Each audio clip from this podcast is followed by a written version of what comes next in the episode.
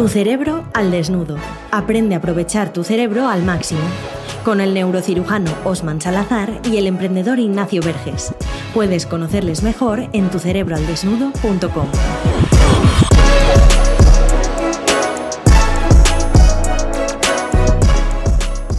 Te damos la bienvenida a este podcast 53 ya de Tu cerebro al desnudo. En este caso venimos a hablar de un tema muy interesante que seguro que todos tenemos en boca alguna vez, que es la fuerza de voluntad, la famosa fuerza de voluntad. Hoy vamos a ver aquí con Osman qué es y qué no es. Como siempre, Osman nos trae la mejor neurociencia. ¿Qué tal estás, Osman? Muy bien, muy bien, gracias. Un tema importante, sobre todo ahora que ya vamos casi finalizando el mes de enero y para mantener esa motivación y para poder conseguir esos objetivos habrá que también tirar de fuerza de voluntad, si sabemos qué es, qué no es y cómo utilizarla. Eso es, hoy vamos a aclarar todas las dudas que puedas tener. Y bueno, primero un poco, Osman, ¿qué, qué tal la semana? ¿Cómo, ¿Cómo ha ido tu semana? Muy bien, muy bien. La verdad que hemos estado produciendo cosas interesantes en, en la cerebrina. Hemos estado ahí tocando puntos muy importantes. Por ejemplo, el hecho de mm, el escribir con la mano. Es increíble cómo a muchos docentes les ha suscitado curiosidad el saber los beneficios que tiene para el cerebro el escribir manualmente, sobre todo porque la generación actual de nativos digitales empiezan a aprender sus primeras actividades de aprestamiento en tablets o en dispositivos digitales. Y mm, bueno, hemos hablado de eso, que es importante porque aumenta muchas cosas, aumenta la concepción espacial, aumenta la capacidad de poder aterrizar, de traer a tierra los conceptos, etc. Y eso suscitó mucho interés. ¿Tu semana qué tal? ¿Cómo ha ido? Pues bien, interesante que hemos estado ahí eh, grabando las que esperamos que ya van a ser las últimas lecciones de ese curso que estamos anunciando que va a ser nuestro primer curso y tenemos muchas ganas. Eh, estamos ahí perfilando últimos detalles, regrabando para mejorar detalles, ahí poniéndonos quisquillosos para que salga perfecto. Y, bueno, eh, también preparando todo lo que va a conllevar eso para el directo del día 31, que queremos hacer con la gente para interactuar, etcétera. Así que creo que nos viene un final de mes interesante, pero movido también. interesante, intenso. También porque, por ejemplo, en los programas de acompañamiento de, de gente de alto rendimiento, pasamos distintas fases. Y en algunos de ellos pasamos justo de la fase de autoconocimiento en la cual enseñamos a las personas a conocer su cerebro y pasamos ya a la fase de modificación, de empezar el proceso de autogestión. Y la verdad que viene muy bien, sobre todo por la época en la que estamos del año, viene muy bien para el curso que, que está pronto a lanzarse y viene muy bien para, para el live del día 31. Eso es. Así que, bueno, vamos a entrar con este tema que, al final también es muy interesante, como decía Osman, en esta época que estamos, que es el de la fuerza de voluntad. Y lo primero que yo te quiero preguntar, Osman, es el significado del nombre se le llama fuerza de voluntad. Parece que todos tenemos una idea preconcebida de que la fuerza es algo que nos conlleva mucho esfuerzo, esa fuerza de voluntad, y entonces se tiene como una visión ahí un poco de fuerza de voluntad, cuánto me cuesta, etcétera. Entonces me gustaría que explicases exactamente ¿Qué es esto de la fuerza de voluntad? Es un recurso. Y como todos los recursos, es finito, se acaba, se agota. Entonces, el concepto de fuerza es porque se asume que unos tienen más que otros. Así como hay personas con mayor fuerza física, también hay personas con mayor fuerza de voluntad. Y el mm, sentido común y la percepción popular de que requiere esfuerzo es porque es verdad consume nuestros recursos cerebrales para poder hacer algo en contra de nuestra tendencia natural. Es decir, es refrenar nuestros hábitos inconscientes, nuestros impulsos, nuestras necesidades y dirigir nuestra energía hacia una actividad diferente y distinta. Y el frenar el cerebro automático consume mucha energía. Entonces, ¿qué es la fuerza de voluntad? Es un recurso, es un recurso que se acaba y el concepto de fuerza es porque unas personas tienen más que otras. Y es muy interesante esto porque eh, siempre tocamos aquí, mucha gente querrá decir, se irá con la excusa de yo es que no tengo fuerza de voluntad y como la naturaleza no me la ha dado, pues ya eh, me, me, dejo llevar por el cerebro automático. Pero ¿de qué depende que haya personas que tengan más fuerza de voluntad que otras? Como siempre, esto es algo genético, se puede entrenar. En general, en, en, en líneas muy, muy globales, los rasgos, nuestros rasgos psicológicos, nuestros rasgos cognitivos están fuertemente influenciados por la genética, pero no determinados por ella. Y esto es un aspecto que siempre recalco, porque hay personas que cuando escuchan esto les choca. Y es hasta un 50% de nuestra personalidad, de nuestro estado de ánimo, de cómo estamos normalmente, algunas personas, por ejemplo, cuando hablamos del tema de la felicidad, hay personas que vienen predispuestas a tener mayor sensación subjetiva de bienestar porque tienen una concentración más elevada y más prolongada de los neurotransmisores que nos hacen sentir bien. Otros, en contrapartida, tienen una mayor concentración de los que nos hacen sentir un poco down. Ahora bien, eso no quiere decir de que no se pueda entrenar y que no se pueda practicar. El otro porcentaje, el otro 50% viene dado por los, la interacción en nuestros primeros años de la infancia y nuestras experiencias a lo largo de la vida, que han ido modulando, moderando y regulando esas vías neuronales, esa predisposición genética para cablearla de determinada manera. Ahora bien, decir de que no se tiene la fuerza de voluntad o que vengo hecho así, eso realmente no, no es verdad. A unas personas les será más fácil tener fuerza de voluntad, sobreponerse a ciertas cosas que a otros. Unos tienen mayor capacidad de regularse a sí mismos que otros, pero ambos pueden modificarla. Y aquí viene otra vez el experimento que hemos nombrado ya muchas veces en este podcast, que nos van a tener que, soltar panoja, que es el del marshmallow, ¿no? Entiendo que eso, en lo que hablabas de esas personas que en, sus primeras etapas de vida les influye mucho, el saber decir no a ciertas cosas que te apetecen van cableando ahí tu cerebro para que tengas más fuerza de voluntad o no tiene nada que ver. Realmente esto, esto se llama la capacidad de poder posponer la gratificación. Y el marshmallow test al que haces referencia tomó a niños muy pequeños, de 2 hasta de 2 a 4 años, y se les decía que tuvieran la capacidad de resistir el impulso de comerse el marshmallow y si lo hacían durante cierto tiempo, 15 minutos, les iban a dar el doble, 2 si lo soportaban. Y de hecho se iba haciendo en escalas. Unos solo lo veían, otros podían olerlo, tocarlo, dar... Pues, podían incluso llevárselo a la boca. En cuanto no se lo comieran, esa capacidad de poder controlar los impulsos y posponer la gratificación a espera de una recompensa mayor viene condicionada genéticamente. Hay niños que ya su cerebro viene predispuesto a poder tener más capacidad de regulación y a largo plazo se demostró que del grupo de los niños que más control mostraron, tenían mayor éxito en la vida, medido con los parámetros de posición social, ingreso económico, a nivel de felicidad, salud. Momento de dar una pausa a tu cerebro para aprender mejor.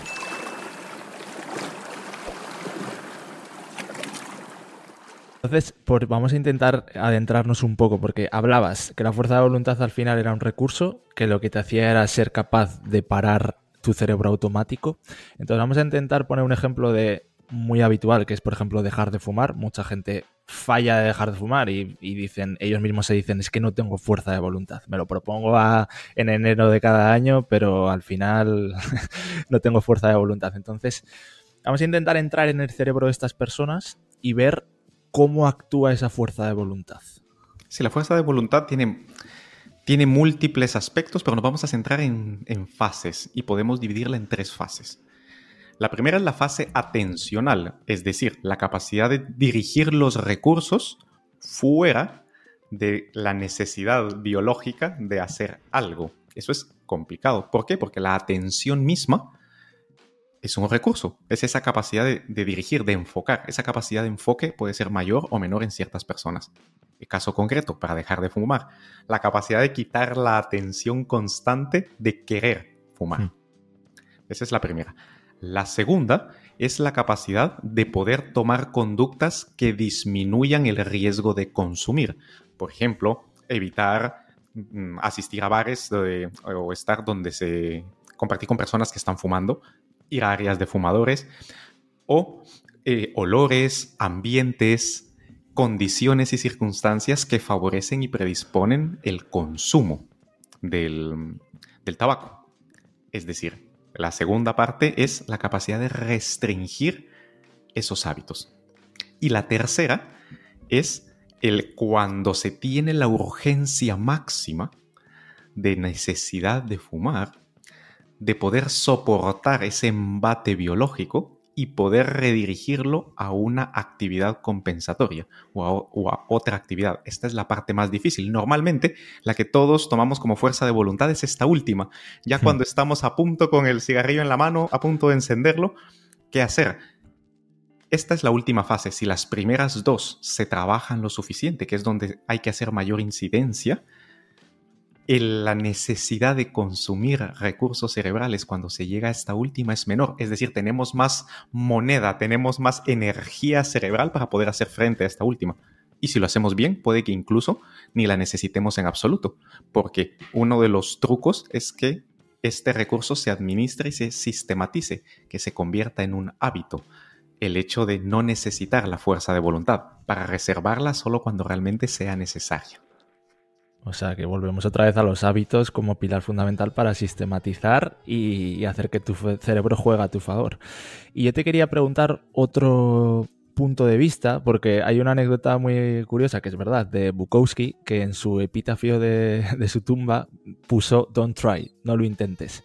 Y él explicaba como que se pasó toda su vida escribiendo hasta los, hasta los 60 años. Bukowski no lo conocía a nadie, pero él no tenía la sensación de estar intentando ser escritor, simplemente escribía porque le salía de dentro, porque le gustaba, era su pasión, pero no estaba intentando nada. Entonces él decía que cuando realmente tienes que sacar fuerza, ya no digo de voluntad o no, para intentar algo, al final te lo replantees porque igual es que algo te está fallando de antes y, no deberías hacerlo. ¿Tú qué opinas de, esto respecto a la fuerza de voluntad?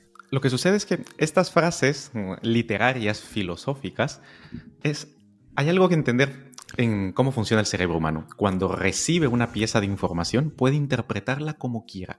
Cada cerebro interpreta la misma frase a su conveniencia realmente es un aforismo que puede valer tanto para un lado como para el otro, tanto como para justificar de que si me tengo que esforzar no vale la pena, a el enfoque contrario, que creo que es más útil, y es, la mayoría de personas cuando vamos a hacer algo decimos, sí, sí, lo voy a intentar. Es decir, ya estamos programando a nuestro cerebro al fracaso, al fallo, a no lo voy a lograr. Y entonces para disculparnos y para disminuir el dolor que vamos a sentir cuando fallemos, porque ya lo estamos previendo, ya lo estamos, mm, nos estamos predisponiendo a hacer una serie de cosas que nos van a llevar al fallo, y para suavizar esa caída decimos, bueno, lo voy a intentar. Y por eso estas, eh, la mayoría de estos coaches, de estos gurús de la, de, la, de la motivación, siempre dicen, no lo intentes, hazlo, ¿no?